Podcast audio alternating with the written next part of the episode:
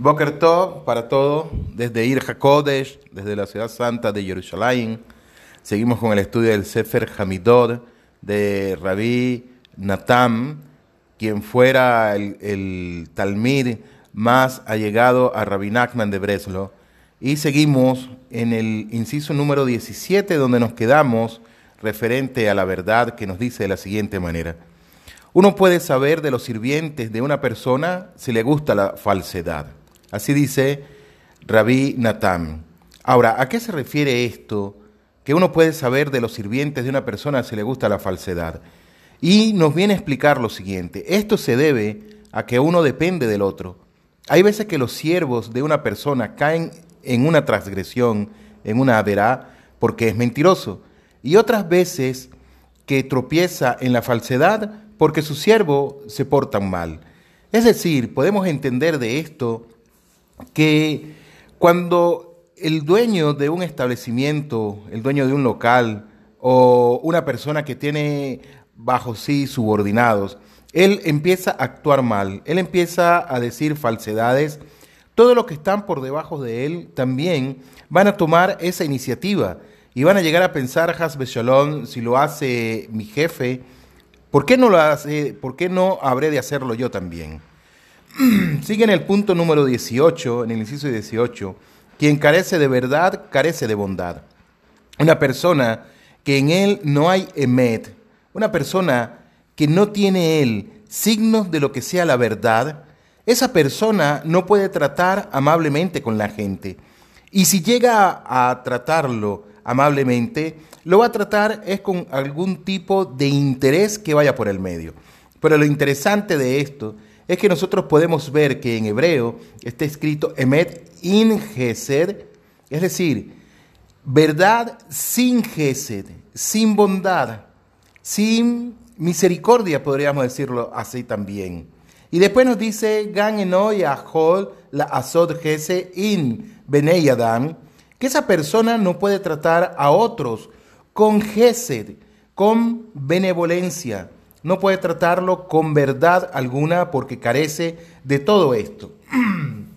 Como dijimos anteriormente, al comienzo de, este, de estos shurim que estamos grabando, que la palabra emet en hebreo escrita con la alef, con la mem y con la tab, si nosotros le quitamos la Aleph, nos va a quedar la Met, nos va a quedar Men y Tav, que nos quiere decir Met, que nos quiere decir muerte. Consecuentemente, una persona que está en ese estado no puede tener ningún tipo de gesed hacia los demás. Sigue diciéndonos Rabina Tam en el inciso número 19, la falsedad retrasa la redención. Miremos esto importantísimo. La falsedad retrasa la redención, la geulá. ¿Por qué? Porque saca a la luz los pecados de una persona, impidiendo así que esta persona pueda alcanzar Teshuvah. En el inciso número 20 nos sigue diciendo que la verdad redime de todo sufrimiento. Una persona que siempre dice la verdad, una persona que a pesar de todo siempre va a decir la verdad, esa persona redime todo su sufrimiento, no solamente en este Olán AC, sino también del Olán Abba. En el inciso número 21 nos dice, una persona debe preferir morir y ser considerado un mentiroso por los demás. Repito, una persona debe preferir morir que vivir y ser considerado un mentiroso por los demás. Aquí estamos viendo que Rabina Tan coloca algo sumamente interesantísimo. Y es referente eso de la verdad. Un punto tan interesante como vimos en los Yorín anteriores, que ni siquiera por error uno puede decir una mentira. Y el sadik se caracteriza porque el, se caracteriza por decir siempre la verdad y se cuida ni siquiera de decir una, una mentira por error. Algo interesante también que nos dice es, donde hay verdad, hay paz, que Sheyes Emed Yesh Shalom, donde hay verdad, hay paz. En el inciso número 23, quien está lejos de la verdad está lejos de la sedacá. Una persona que está muy alejada de la verdad una persona que está alejada de los principios básicos, de los principios éticos, de los principios morales que deben de regir a toda la sociedad y sobre todo con la verdad que hoy en día está carente en el mundo. Esta persona está lejos de la sedaká, como vimos anteriormente. Rahok mi sedaká. Totalmente alejado de dar sedaká. Y como dijimos anteriormente, y lo dice también el Admur Hasaken, que la persona cuando busca hacer un bien a otro, y aquí podríamos decir bien, darse de acá, lo hace por un interés, lo hace por decirlo de alguna manera, van a gloriarse él mismo, no lo hace el Shen Shamayin. La verdad protege el signo, es decir, ¿a qué se refiere cuando protege el signo? En hebreo está escrito al yedi emen nishmar od berit, que la verdad protege el signo od berit, es decir, protege al berit milad del hombre como tal, pero protege siempre que la persona dice la verdad. Al decir la verdad, una persona gana estima eterna delante del Creador del universo. En el punto número 26 nos dice, cuando un esposo y una esposa se acostumbran a mentir, sus hijos serán rebeldes y sexualmente inmorales. Fíjense lo interesante que es esto referente a lo que es la verdad. Todo lo que arrastra la consecuencia de decir una mentira, que cuando un esposo y una esposa, ellos se acostumbran a mentir, los hijos escuchan que sus padres mienten, los hijos escuchan no solamente, sino que también miran por medio de sus actitudes que sus padres están haciendo lo incorrecto. Esos hijos serán rebeldes. Y no solamente que van a ser rebeldes, sino que sexualmente ellos llegarán a ser inmorales también. Hasbe Shalom. Dios no lo permita. Pero vemos casos donde hay familias que los hijos son rebeldes, los hijos son muy rebeldes, no respetan a los padres, no respetan a los adultos, no respetan a los ancianos. Entonces, cuando se busca la raíz de esta circunstancia, una de ellas podría ser cómo es el comportamiento del esposo y cómo es el comportamiento de la esposa dentro de su hogar. Cómo se tratan ellos mutuamente también, cómo tratan a la familia, a sus hijos, si con verdades o con mentiras y esto los va a afectar a ellos y más cuando están en una edad muy temprana del aprendizaje. En el inciso número 27, una persona hablará falsamente cuando tenga miedo de otras personas y esto es muy usual. Y sobre todo, a esto también se incluye lo que es, lo que es el lación hará.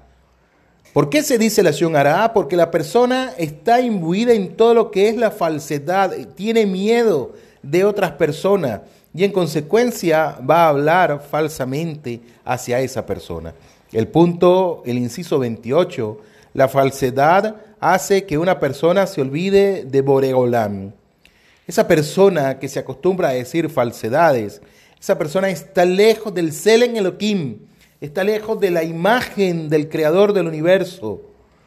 El punto número 29 nos dice una persona que no confía en Boregolán, habla con falsedad y al decir mentiras se vuelve incapaz de confiar en la verdad. Una persona que no confía en Hashem habla con falsedad. Esa persona incluso puede ser que él confía en lo que él hace Puede pensar y decir, confío en mi trabajo, confío en mis capacidades, confío en lo que yo puedo hacer, en el estudio que adquirí secular, que no tiene nada de malo, y desplaza a Boregolán a un lado de su vida, consecuentemente esa persona poco a poco va a empezar a caer en lo que es la falsedad. Y lleva una consecuencia, porque al decir esa persona mentiras, al decir falsedades, se vuelve incapaz de confiar en la verdad. Inciso número 30, cuanto más lejos está una persona de la verdad, más considera necio al que se aparta del mal. Inciso número 31, Al ver que no hay verdad en el mundo, una persona que quiere alejarse del mal debe hacerse el tonto. Es un consejo que nos da Rabina Tam, que al ver que no hay verdad en el mundo, lamentablemente estamos en un mundo donde carece de verdad, donde son muy pocos los que dicen la verdad. Y si tú quieres ser odiado, di la verdad entonces. Si no quieres tener amigos, di la verdad. ¿Por qué? Porque a nadie le gusta escuchar la verdad, pero vimos en unos siurín anteriores que incluso para poder decir verdades, la persona tiene que saber cómo decirlas para no herir la susceptibilidad del otro, para no dañar el ego de la otra persona. Y cuando hablamos de, no dañar el ego, no lo estamos haciendo en el, síndrome o en el síntoma de egocentrismo, no, sino que hay un principio fundamental en el judaísmo y es que no le hagas a los demás lo que no te gusta que te hagan a ti. ¿Y a qué se resume esto? La persona puede decir la verdad como tal y viene y le dice a otra persona, por decir un ejemplo, estás gordo, ¿por qué te dejaste engordar? Y a la persona le cae mal, puede ser que le caiga mal. Y dice, pero si le dije una verdad, está gordo, mira cómo está. La otra persona se sintió mal, lamentablemente afectó un poco su ego, afectó un poco su autoestima, y no lo estamos hablando en el sentido malo de la palabra. Y ahí en ese punto le gustaría a esa persona que lo dijo que le trataran también de la misma manera. Entonces, una persona que quiere alejarse del mal debe hacerse el tonto, no hacerse el sabio. Como dice Michelet, que el sabio ve el mal y se aparta de él. Es preferible pasar por tonto que por pasar a ser un sabio necio, sabiendo, colocamos este ejemplo, que un enchufe da corriente y la persona sabe que lo da si le mete los dedos y lo hace, va a ocurrir una consecuencia para él. En el punto número 32, cuando una persona no habla en falso, Hashem la salva en el momento de la desgracia. También serán bendecidos con hijos buenos. Una persona que se preocupa por no hablar en falso. Una persona que todos los días se esfuerza, trabaja en esa midá, en esa cualidad de no hablar nada en falso, ni siquiera por un descuido, ni siquiera porque pasó algo, siempre cuida de hablar bien, de hablar lo que es la verdad. Cuando vienen circunstancias difíciles, Boregolán la salva en el momento de la desgracia. Ese es el socorro que va a tener. Pero no solamente eso, sino que también va a traer otra consecuencia que es positiva. También será bendecido con hijos que serán buenos. Terminamos con el inciso número 33. La charla ociosa trae daño a los hijos de uno. Y un punto sumamente interesante esto de la, de la charla cuando nosotros nos ponemos a hablar y hay ocio en ella, no hay libre Torah, trae daño a los hijos de uno. Y tenemos que cuidarnos mucho de eso, porque cuando nos sentamos a comer, colocamos este ejemplo, y no hay libre Torah en la mesa, nos dice también nuestro jamín que se considera como que la persona se sentó en silla de escarnecedores, en silla y en mesa de burlones. Hasbe shalom lo alenu no hubo nada de Torah, en Torah, no hubo nada, absolutamente en Divrei Torah, no hubo nada de palabras de Torah. Se considera como que fue una charla ociosa, lo cual trae daño a los hijos de uno, Hasbe Shalom. Queridos Rabotai, tengan todos una excelente semana, Shavuatov. Hasta la próxima, Shalom, Leitraor.